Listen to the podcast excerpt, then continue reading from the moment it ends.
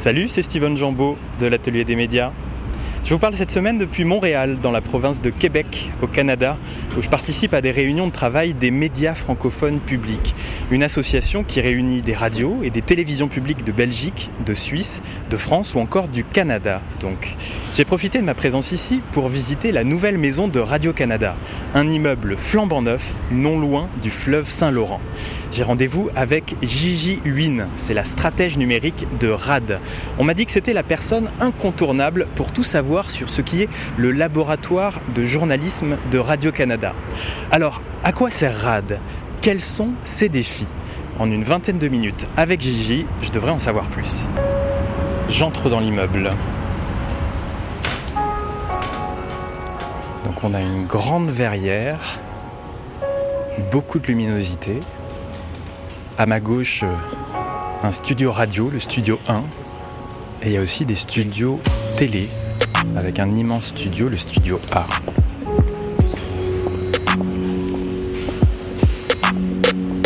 Alors que je vois Gigi au loin. C'est moi. Bonjour Gigi, comment ça va? Ça va bien toi? Ça va. Bienvenue à Radio-Canada. On va Alors, ici on est dans le hall principal, c'est ça? Exact. Donc l'atrium, ce qu'on appelle euh, le point d'accueil tout est vitré ouvert. On est ouvert au public. Gigi Win, de RAD, stratège d'engagement et d'impact. Donc on va prendre l'ascenseur pour aller rejoindre les locaux de RAD, qui se trouvent où ici par rapport au, au reste de l'immeuble et au reste des équipes? Au deuxième étage, dans la tour nord. Donc il y a deux tours, la nord et la sud. Et nous, on est au deuxième avec euh, tout le département de l'info, les gens de la télé, du téléjournal, euh, les journalistes d'impact, d'enquête. Donc, euh, on essaie de ne pas faire de bruit, mais on est un peu tannant des fois. les journalistes d'enquête ici. Donc, c'est eux qui font les scoops. Ici, on a les décrypteurs, donc ceux qui s'occupent des fausses nouvelles. On a Charles ici, Fortier. Lui, c'est lui qui a tout créé la marque de RAD. Euh, sans lui, on n'existerait pas. Bonjour Charles. Et euh, ici, c'est vraiment RAD. Donc, euh, il y a déjà une session ici de brainstorm sur un contenu qu'on va faire sur le 5 ans de MeToo. Puis on a une journaliste qui est là, l'ancienne rédactrice en chef, Joanne Lapierre. Et vous êtes combien au total à RAD? On est environ 27, pour être exact. Gigi Win, vous êtes la stratège numérique de RAD. Qu'est-ce que cela signifie stratège numérique? Ça englobe beaucoup de choses. Une part, l'analyse, donc de regarder qu'est-ce qui fonctionne, qu'est-ce qui fonctionne pas à partir de données. Également, euh, de regarder les objectifs, c'est quoi la vision, où est-ce qu'on s'en va. Et souvent, on finit avec des recommandations tactiques, donc des actions concrètes. Est-ce qu'on fait de l'audio, est-ce qu'on fait de la vidéo, est-ce qu'on fait de l'écrit? Donc, c'est vraiment euh, de l'analyse jusqu'à des actions concrètes sur le terrain. RAD a été conçu en 2016 pour être le laboratoire de contenu journalistique de Radio-Canada. Son objectif premier, c'était de réconcilier les jeunes et l'information, tout un programme. En effet, ce qu'on s'est rendu compte, c'est que c'était une cible très difficile avec euh, pour l'information parce que ce qu'on s'est rendu compte, c'est que l'information c'est pas vraiment inné. Donc, il faut vraiment travailler à faire des formats accessibles, attrayants pour engager cette auditoire plus jeune, plus un peu plus centré sur eux-mêmes et plus difficile euh, de les faire cliquer vers des contenus qui parlent d'enjeux peut-être plus grands qu'eux-mêmes. Alors justement, un de vos axes de développement, ça a été de faire des vidéos originales de grande qualité euh, qui euh, touchent le plus grand public possible. Oui, donc grande qualité, c'était vraiment important pour nous parce que ce qu'on s'est rendu compte en euh, regardant ce qui faisait la différence de Radio-Canada, c'était la rigueur journalistique. Donc on regarde que les, les, journalistes prennent beaucoup de temps de vérifier les faits, de regarder le bon angle, euh, de sonder les témoignages, de vraiment couvrir le spectre du sujet dans tous ses angles possibles et de s'assurer qu'il y a une rigueur journalistique. Et donc de voir que le travail du journaliste était de très grande qualité, on s'était rendu compte qu'en faisant des vidéos par exemple, sur iPhone, avec le son plus ou moins bon, la qualité visuelle plus ou moins bonne, les gens avaient l'impression que le travail journalistique en arrière était de plus basse qualité. Et donc, il fallait arrimer euh, la qualité du travail journalistique avec le output, donc ce qui ressortait du produit, qui était de la vidéo de grande qualité. Et pour ça, eh bien, vous avez évidemment distribué vos contenus sur les réseaux sociaux. Et j'ai regardé un petit peu avant qu'on se rencontre vos communautés. Sur Instagram, vous avez près de 250 000 abonnés. Sur Facebook, 200 000. Sur YouTube, 87 000. Et, et ce que vous regardez, eh bien, c'est l'engagement autour de ces contenus. Oui, donc l'engagement est très important pour nous. Donc on s'assure toujours de s'assurer d'avoir un noyau très engagé et d'y aller façon tranquillement ou organiquement vers une croissance naturelle. Donc on on utilise peu les médias payants, on s'assure de faire des très bons contenus et d'avoir de l'acquisition à travers les contenus de façon organique. Donc ça veut dire gratuitement sans payer, en gros. Et, et, ce qu'on appelle l'engagement, c'est le fait que les gens non seulement like, mais aussi partagent et commentent les contenus que vous mettez en ligne sur ces réseaux. Oui, et ce qui est très intéressant, c'est que le plus jeune auditoire commande de moins en moins. Ils sont beaucoup dans le partage, dans les messages privés, ou même sur TikTok, qui est une plateforme beaucoup plus passive. Donc, ils vont vraiment regarder, swiper du bas vers le haut, vont être plus dans les likes. Ils vont même pas s'abonner, en fait. Or, la métrie, dépendant les plateformes qu'on a, est très différente. Donc, par exemple, sur TikTok, on va beaucoup plus regarder les likes ou le temps de visionnement, tandis que sur Instagram, on va beaucoup plus regarder les partages ou est-ce que les gens ont fini de passer tous les carousels. Donc, c'est vraiment intéressant de voir l'engagement est différent d'une plateforme à l'autre. RAD, c'est une marque média mais il y a aussi Radio-Canada. Pourquoi, à votre avis, avoir fait ce choix de créer une marque dédiée et de ne pas faire des contenus derrière la marque générale Radio-Canada Ou alors les sous-marques de certaines de vos chaînes principales? Donc, ce qu'on trouvait intéressant, c'est que c'était peut-être trop difficile avec la marque Radio-Canada Info euh, d'aller vers des euh, plateformes beaucoup plus éclectiques.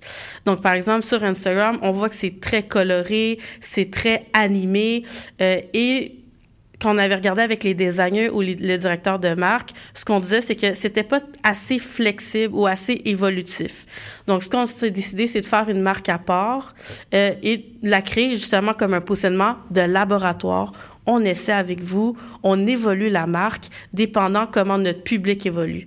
Et donc, on s'est rendu compte avec notre public que parfois, la typographie était trop petite. On l'a grossi pour le public. Parfois, les couleurs étaient trop flashy. On les a changées plus sobrement dépendant les sujets. Donc, la marque évolue selon le comportement du public. Donc, c'est vraiment une marque, on pourrait dire, évolutive avec le public. Parlons concrètement d'actualité de traitement éditorial. Lundi 3 octobre se tenaient des élections provinciales ici au Québec. Comment votre lab, comment RAD s'est-il emparé de cet événement majeur? Les élections, c'est les Olympiques pour euh, le monde journalistique et même le monde de l'information.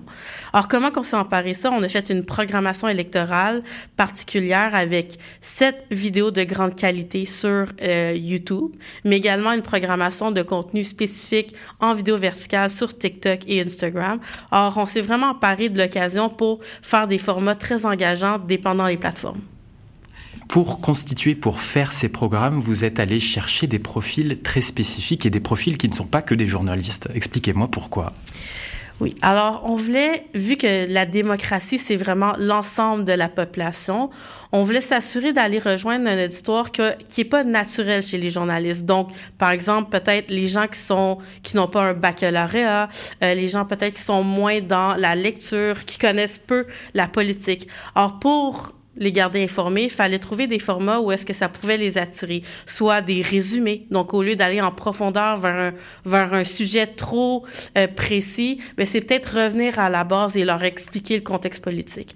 Or, ce qu'on a fait, c'est vraiment faire un brainstorm et durant le brainstorm, on a mis des personnages, donc par exemple, la mère de famille qui a pas beaucoup de temps, le garçon, le jeune étudiant plus égocentriste par rapport à le sport ou les jeux vidéo et ces profils-là, on a pu concevoir des contenus qui étaient vraiment destinés à ces profils qui, sont différents du monde journalistique. Donc vous faites du motion design, donc un volet de, vidéos qui bougent avec des animations, euh, des vidéastes, et puis des profils aussi de gens qui sont des stratèges de la diffusion de contenu sur les réseaux sociaux. Oui, alors on s'assure de mettre tous les métiers qui peuvent bonifier le contenu. Donc, par exemple, on a des réalisateurs, on a des monteurs, concepteurs. On s'entend que sur YouTube, le rythme de la vidéo est vraiment différent et beaucoup plus rapide. On voit qu'il y a des pourrait dire des codes, des vidéos, un montage très serré, un ton journalistique très authentique, porté sur le tutoiement, euh, porté sur l'authenticité, la proximité. Et on a également le motion qui anime le tout pour s'assurer de toujours capter l'auditoire à regarder notre vidéo. Et c'est ça nerf de la guerre, c'est que auparavant les gens ouvraient la télé et décidaient de regarder la télé pendant 30 minutes, une heure. Maintenant, les gens, je dois les captiver pendant 5 minutes et ça, c'est très difficile de les capter pendant 5 minutes. Je dois animer pour s'assurer qu'il est là, changer la musique. Si la musique est trop longtemps, ils s'en vont. Euh, de pas tout le temps laisser le journaliste devant l'écran, de s'assurer d'avoir aussi des montages avec du vrai monde, d'avoir des experts qui viennent intervenir. Donc, de toujours les garder captivés, c'est vraiment le nerf de la guerre. L'idée, c'est justement de mettre le public au cœur. Euh, comment on met ce public au cœur? Est-ce qu'on s'appuie sur des sondages? Ou est-ce que c'est du test and learn, de, voilà, de, des essais de l'apprentissage permanent? RAD, depuis le début, on a une communauté assez serrée où est-ce qu'on va toujours les sonder avant et après un contenu. Donc, avant de faire le programme, on sonde le public, on leur demande un questionnaire d'environ 40 à 50 questions, environ 10 à 20 minutes à répondre et on a environ 3 000 à 5 000 répondants. Ils vont nous dire s'ils sont plus de gauche, plus de droite, où ils sont par rapport à la politique, euh, quel genre de contenu qu'ils consomment, est-ce qu'ils sont plus intéressés à l'environnement ou à l'économie. Et en ayant tout ce profilage-là, ces données-là, ça nous permet de construire des, euh, un contenu qui est vraiment personnalisé à eux. Donc, par exemple, dans le dernier programme, on avait beaucoup de répondants qui nous disaient qui avait peu de temps à consommer. Donc, c'est pour ça qu'on s'est euh, vraiment acharné à faire des résumés. Donc, au lieu d'écouter tout le débat de une heure et demie, on fait le résumé en 11 minutes. Et ça, c'est un format qui était, qui était ressorti euh, selon nos données, que les gens avaient peut-être moins de temps à consacrer par rapport à la politique. Et du coup, on se pose aussi peut-être la question d'avoir différents types de formats en fonction de ce que les gens ont comme temps et ont envie de regarder? Exactement. Donc, on sait aussi que le matin, les gens vont peut-être plus consommer sur leur téléphone des titres et le soir, ils vont consommer plus du contenu de divertissement. Et là, ce qui est difficile ou ce qui est le défi avec RAD, c'est qu'on sait qu'on s'insère dans un mode de divertissement le soir, euh, entre deux vidéos, soit de un humoriste, et donc, hop, ils arrivent, ils arrivent à un contenu d'information avec RAD. Il faut s'assurer de rester un peu dans cette ambiance-là. Donc, ça, c'est le défi. Et tandis que le matin, ben, les gens vont, vont lire des titres d'articles, ils vont peut-être écouter un podcast en allant à la maison, tandis que les formats vidéo se retrouvent beaucoup plus vers la soirée, ou est-ce que la compétition est vraiment plus grande avec le contenu de divertissement. Vous écoutez l'atelier des médias, je suis avec Gigi Huyn qui est stratège en chef de RAD, le laboratoire de journalisme de Radio-Canada. Gigi, on l'a vu, c'est une grosse équipe, une grosse machine, mine de rien, RAD. Comment réussir à faire parler toute cette équipe-là d'une même voix? Est-ce que c'est seulement un objectif pour vous? Le but, en fait, c'est de vraiment impliquer tous les membres. Donc, de se dire que tu sois un monteur, un journaliste, un recherchiste, euh, un designer, tout le monde a une voix importante sur le contenu. Et donc, même dans le choix des sujets, les sujets peuvent venir de partout. Ça vient pas juste du journaliste. Donc, par exemple, on a des pitches de sujets et les pitches de sujets peuvent venir de partout et il y a un vote démocratique sur l'intérêt du sujet. Et par la suite, on décide qu'est-ce qu'on produit. Tout le temps, à chaque semaine, on communique les étapes et tout le monde se sent mobilisé parce qu'ils sentent que le contenu qu'ils produisent, c'est eux aussi qui l'ont construit. Ils ont tous l'impression que le contenu leur appartient et donc tout le monde se sent mobilisé. Tout le monde a l'impression qu'il fait partie de RAD, incluant même la communauté. Lorsqu'ils répondent à nos questionnaires, ils ont l'impression qu'ils ont contribué au contenu également. Donc RAD, c'est une trentaine de personnes qui travaillent ensemble euh, maintenant pour certains de là depuis six ans. Euh, un de vos objectifs aussi maintenant, euh, j'imagine, c'est d'essayer d'embarquer les équipes de Radio-Canada. Et ce qui est intéressant, ce qui est surprenant quand on regarde vos locaux, c'est qu'il n'y a plus que des open space. C'est-à-dire que tout le monde travaille en open space. Euh, il n'y a plus de murs, il n'y a plus de bureaux individuels dans vos locaux jusqu'aux plus hautes responsabilités. Est-ce que ça aussi, c'est peut-être, vous pensez, quelque chose qui va faciliter le fait de faire infuser les savoir-faire de RAD auprès de vos collègues? Oui, on voit déjà que ça a un impact. On a déjà des collaborations avec les gens de la radio, les gens du web, les gens de la vidéo verticale. Donc, on voit qu'il y a beaucoup de beaucoup plus de ponts qui se font. Euh, même que des fois, certains de nos collègues vont s'asseoir à côté, regarder en arrière des écrans de nos collègues pour voir sur quoi ils travaillent. Et hop, euh, on voit déjà qu'il y a une collaboration qui se fait de façon très naturelle, juste en regardant en arrière des écrans de nos collègues. Donc, on voit que l'open space a vraiment un impact positif sur la collaboration interdépartement. Pour un auditeur qui là nous écoute et souhaiterait voir le savoir-faire de RAD, euh, vers quelle production le renverriez-vous? Y a-t-il quelque chose que vous avez fait, euh, une vidéo qu'on pourrait regarder sur YouTube par exemple, euh, qui est, vraiment représentative de l'approche de RAD? Je vous dirais qu'il y a vraiment deux modes de consommation. Alors, il y a le mode de consommation, je vais magasiner ce que je vais regarder. Ça, je vous conseille d'aller sur YouTube. Alors, juste avec les vignettes et les titres, vous pouvez magasiner sur ce qui vous intéresse. Est-ce que c'est quelque chose de plus triste, de plus inédit? Donc, si vous avez un 5 à 10 minutes, ça serait sur YouTube. Si, par exemple, vous avez peu de temps à vous investir sur l'information, vous vous êtes plus quelqu'un que vous êtes sur les réseaux sociaux, mais dans ce cas-là, je vous, vous recommande de, de, vous abonner sur TikTok ou Instagram, où est-ce que nous, notre but, c'est vraiment juste de s'insérer dans votre quotidien, dans un format qui est vraiment adapté déjà à votre comportement. Donc, il n'y a pas vraiment d'effort de plus, mis à part de temps en temps que notre contenu va apparaître dans votre algorithme. Parlez-nous de l'importance de la langue française et de l'approche de la langue française que vous avez ici euh, avec RAD, parce qu'on sait que un que euh, Radio Canada, c'est donc le média de service public francophone ici au Canada, qui a donc une mission de produire du contenu de qualité à destination des francophones du Québec, mais aussi ailleurs, dans dans d'autres régions qui sont à majorité anglophone. Comment est-ce que vous appréhendez cette spécificité-là et cette mission de service public qui est la vôtre? Une des grandes valeurs qu'on a, c'est de produire du contenu pour les francophones canadiens. Et donc, la langue est très importante, même qu'il y a beaucoup de chantiers par rapport à est-ce qu'on écrit dans une langue plus inclusive, même de s'assurer d'avoir les sous-titres en tout temps en français. Euh, donc, c'est vraiment un, quelque chose qui est très important, même que on, on, on, est vraiment en grosse réflexion sur est-ce qu'on devrait euh, faire des sous-titres en anglais? Euh, donc, il y a vraiment une question de rendre le contenu francophone de plus en plus accessible, même en dehors des gens qui parlent le français. Et de faire aussi incarner vos contenus, vos vidéos par une diversité de profils et d'origines de gens voilà, qui incarnent et qui, qui transmettent l'information. Exact.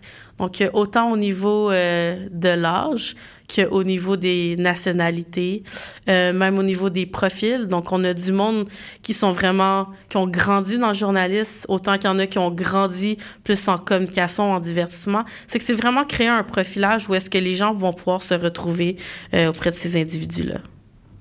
je vois au passage que vous avez un très chouette sweatshirt. C'est les trois premières lettres de Radio-Canada.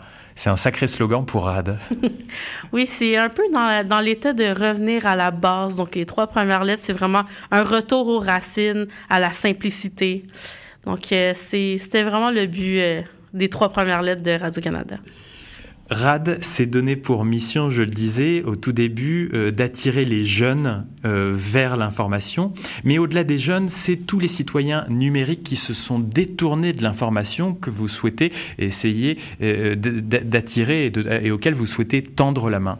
Dites-moi comment est-ce que vous faites et vous menez ce chantier?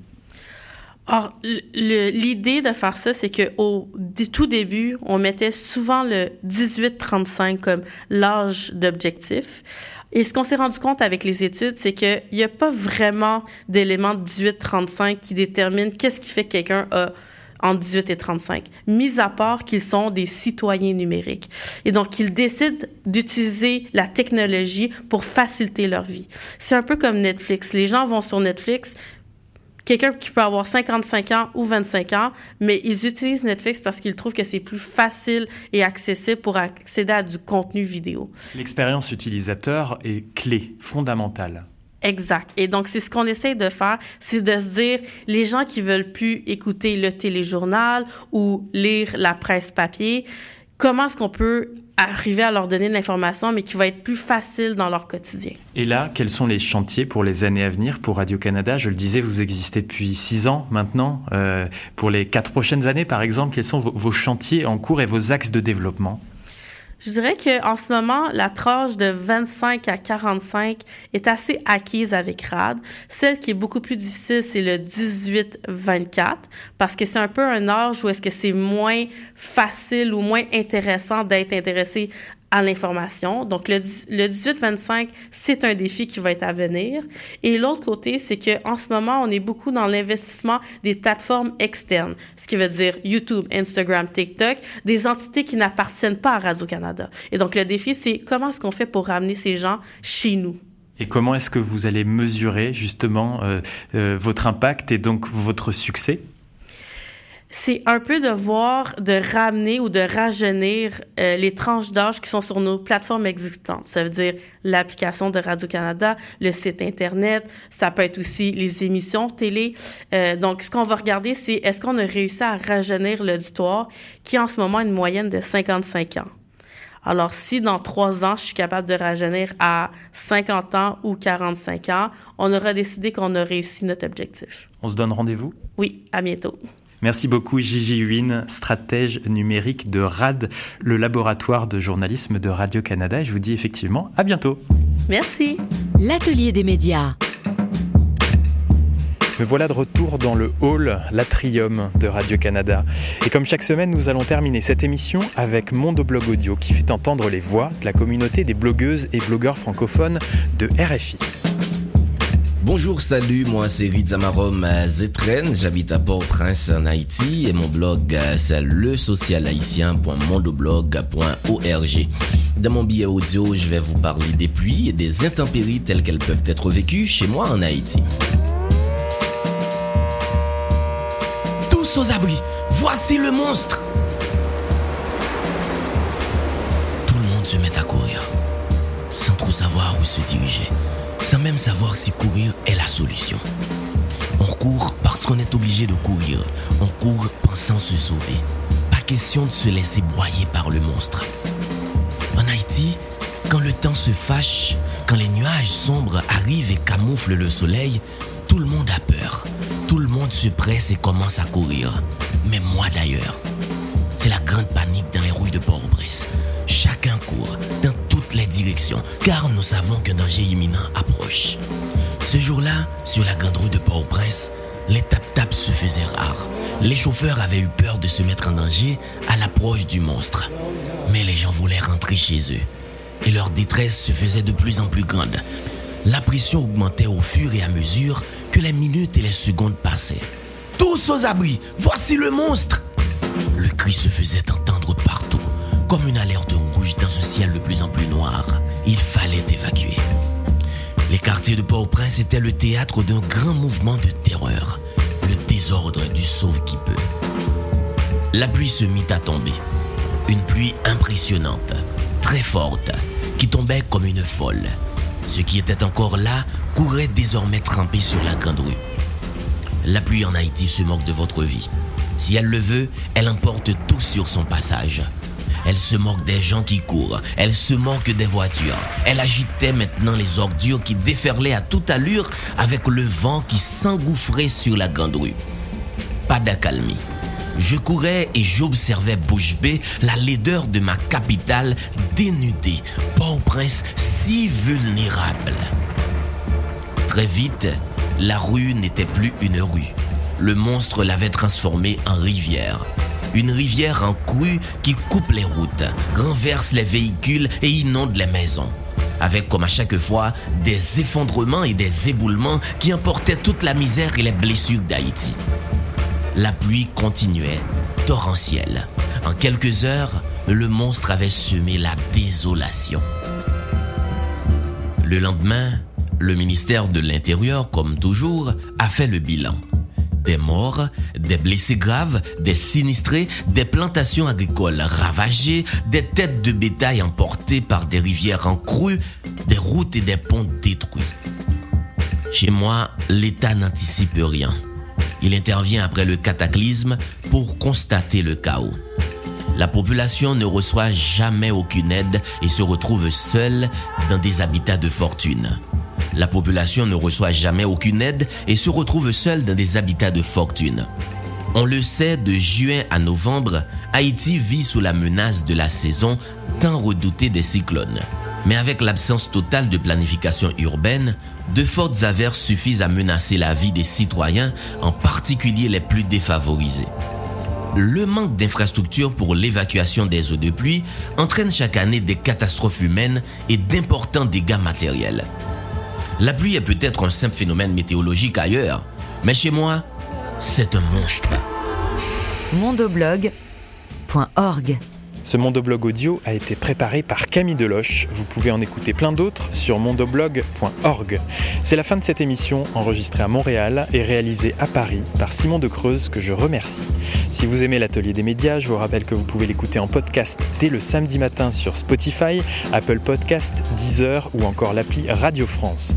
Pour me contacter, envoyez-moi un mail à l'adresse atelier.rfi.fr ou un message sur Twitter.